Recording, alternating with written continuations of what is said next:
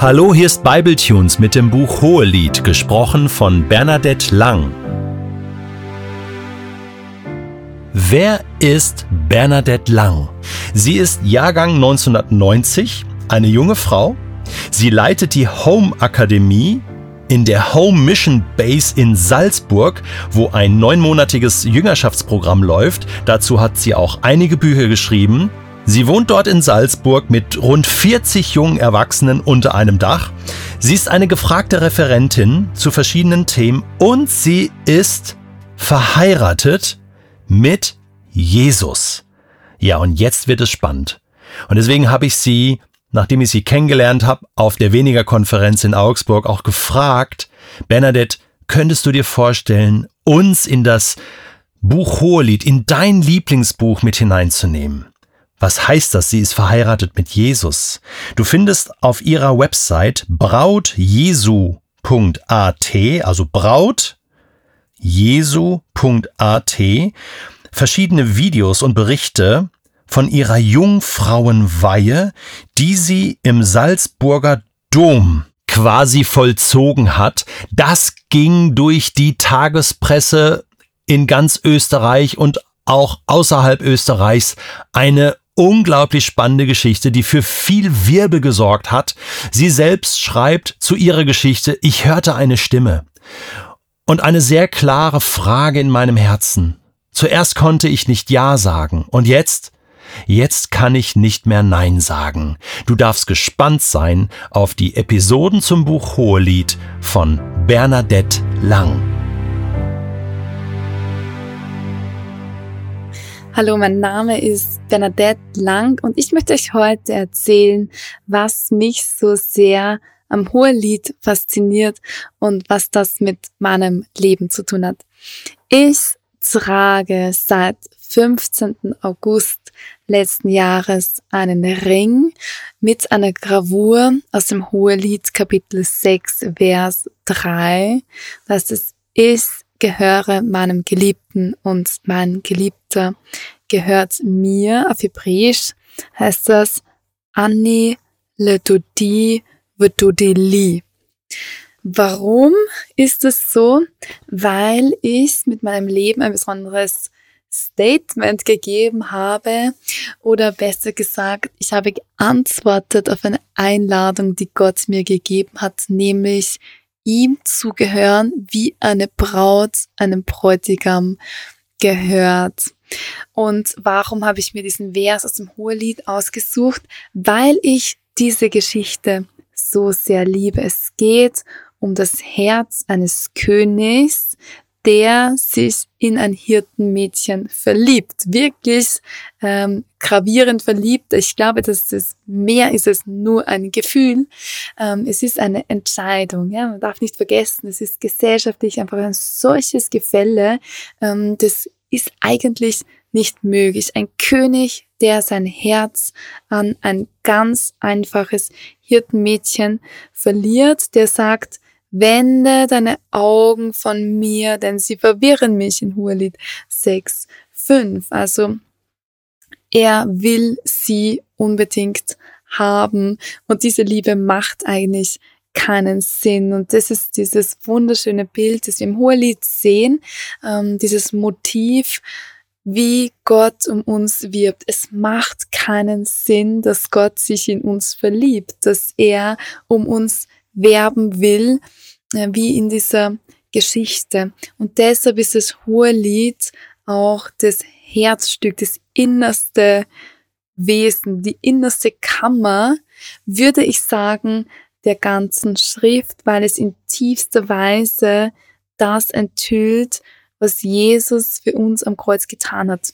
Wenn wir das hohe Lied so lesen, dann merken wir natürlich viele verschiedene Bilder, die wir erst einmal entschlüsseln müssen. Aber wenn wir da hineingehen und die entschlüsseln, dann öffnet sich ein sehr tiefes Geheimnis, das wir später im Neuen Testament lesen werden, nämlich das, was Jesus getan hat, ist in prophetischer Weise vielfach angedeutet im Hohelied. Ja, dieser Brautpreis, den Jesus bezahlen wird, später am Kreuz, sehen wir sehr gut angedeutet, zum Beispiel im Kapitel 3. das ist ein eigener Punkt. Aber ich möchte sehr gerne noch auf dieses, äh, diesen Vers eingehen. Warum habe ich diesen Vers in meinen Ring graviert? Ähm, das hat folgende Geschichte, dass ich, als ich 14 war, habe ich Gott das erste Mal richtig erfahren, bewusst erfahren und ähm, er ist in mein Leben gekommen. Aber als ich dann ähm, mich entschieden habe, einfach angefangen habe ähm, zu beten und ich habe bemerkt, okay, Gott hat mich eingeladen, er hat gesagt, hey, ähm, so willst du, willst du mit mir in eine Beziehung gehen? Und das, das war das erste, wo ich gesagt habe, okay, Gott, ich möchte mehr von dir. Und ich habe angefangen, jeden Tag zu beten, die Bibel zu lesen, obwohl ich nicht mal wusste, wie man betet, habe ich bemerkt, es hat sich etwas verändert. Ähm, ich bin selbstbewusster geworden und ich war sehr unsicher in diesem Alter und äh, hatte sehr viele Minderwertigkeitsgefühle. Ich habe bemerkt, je mehr ich Gott Raum gegeben habe, umso mehr ist eine Freiheit gekommen. Als ich 15 war, hatte ich noch einmal eine sehr besondere Erfahrung. Ich war bei diesem Jugendfestival mit ähm, 40.000 jungen Menschen irgendwo mitten in den Bergen von Bosnien. Also wirklich, dieser Ort war sehr random, kann man sagen. Und dort kniete ich irgendwo zwischen den tausend Menschen. Es war Anbetung und dann habe ich diese Frage gespürt in mir, dass Jesus mich fragt, willst du mir gehören? Und diese Frage hat mich erst mal überfordert, aber dann, es hat einige Jahre gebraucht, bis das wirklich so durchgesickert ist. Aber ich, ich habe dann bemerkt, es ist eine Sehnsucht in mir drin. Ich möchte so gerne Ja sagen zu dieser Frage. Ich möchte so gerne Gott gehören und auf der einen Seite habe ich mich so gefühlt wie die Sulamit, wie dieses Hirtenmädchen aus Geschichte des Hohelieds, die eigentlich total überfordert ist damit, dass Gott dir dieses Angebot macht, sagt, hey Gott, ich kann mit dir nicht mithalten, du bist eine völlig andere Liga. Und trotzdem hat mich dieser Gedanke nicht mehr losgelassen. Das ist die Sehnsucht immer größer geworden. Ich habe bemerkt, es ist eine existenzielle Sehnsucht. Ich möchte so gerne Gott gehören, auch wenn ich das niemals verdient habe. Das ist ein, eine reine Gnade, es ist ein Geschenk, das Gott mir gemacht hat. Aber es ist auch eine objektive Wirklichkeit auf meinem Leben. Und ich habe bemerkt, je mehr ich dazu Ja sage, umso mehr komme ich eine größere Freiheit. Und das heißt nicht, dass dieser Weg, Jesus vollkommen zu gehören und nicht in eine Ehe zu gehen, weil das war nämlich die Konsequenz, dass es ein einfacher Weg ist. Und das sehen wir auch im Hohelied. Ähm, Jesus der, oder der, der, der König erobert das Hirtenmädchen, aber sie muss sich auch qualifizieren, sie muss durch Höhen und Tiefen gehen und es ist eine Dynamik von Sehnsucht, die sich durch dieses Lied zieht. Ja. Es ist eine Beschreibung von dem, wie schön das Hirtenmädchen ist und dann eine Beschreibung, wie schön der König ist mit sehr vielen ähm, dichten Bildern, die wir erst einmal entschlüsseln müssen. Und wir sehen auch, dass die diese Sulamit, das Hirtmädchen immer wieder getrennt wird vom König. Es ist diese Dynamik von getrennt sein und dann wieder inniger Gemeinschaft. Und während die Trennung ist, äh, während sie durch die Stadt geht oder über die Berge und Hügel und so weiter muss, ähm, wird sie geprüft, wird ihr Herz geprüft und sie wächst tiefer hinein in das, was es heißt, sich für ihren Geliebten, für den König zu entscheiden. Gott will sie qualifizieren als Braut an seiner Seite. Und in dieser Geschichte sehen wir, dass es eigentlich die Geschichte von seiner Braut als Gemeinde ist, als Kirche.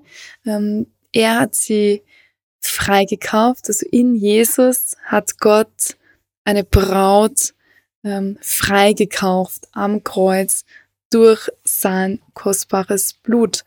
Und das ist das sehr beeindruckende, das wir hier sehen. Und deshalb, ähm, weil es so tief ins innerste Wesen Gottes hineinleuchtet, deshalb sagen auch die Juden, dass diese Geschichte am besten das Wesen Gottes skizziert und es wird auch ein bisschen verglichen mit dem Tempel. Man sagt, ja, da gibt es die verschiedenen Schriften, die wir alle haben und das hohe Lied, das Lied der Lieder, das wird gesehen als das Allerheiligste, also dieser Ort im Tempel, wo nur einmal im Jahr ein Hohepriester hineingehen durfte und äh, wo er den Namen Gottes ausgesprochen hat, einmal im Jahr, im Jahr voller Ehrfurcht. Also es ist ein heiliger Ort, wenn wir hineingehen in das Hohelied. Und ich habe diesen Vers für mich ausgesucht aus Hohelied 6.3. Mein Geliebter ist mein und ich bin sein. Also ich bin meines Geliebten und mein Geliebter, äh, er gehört mir.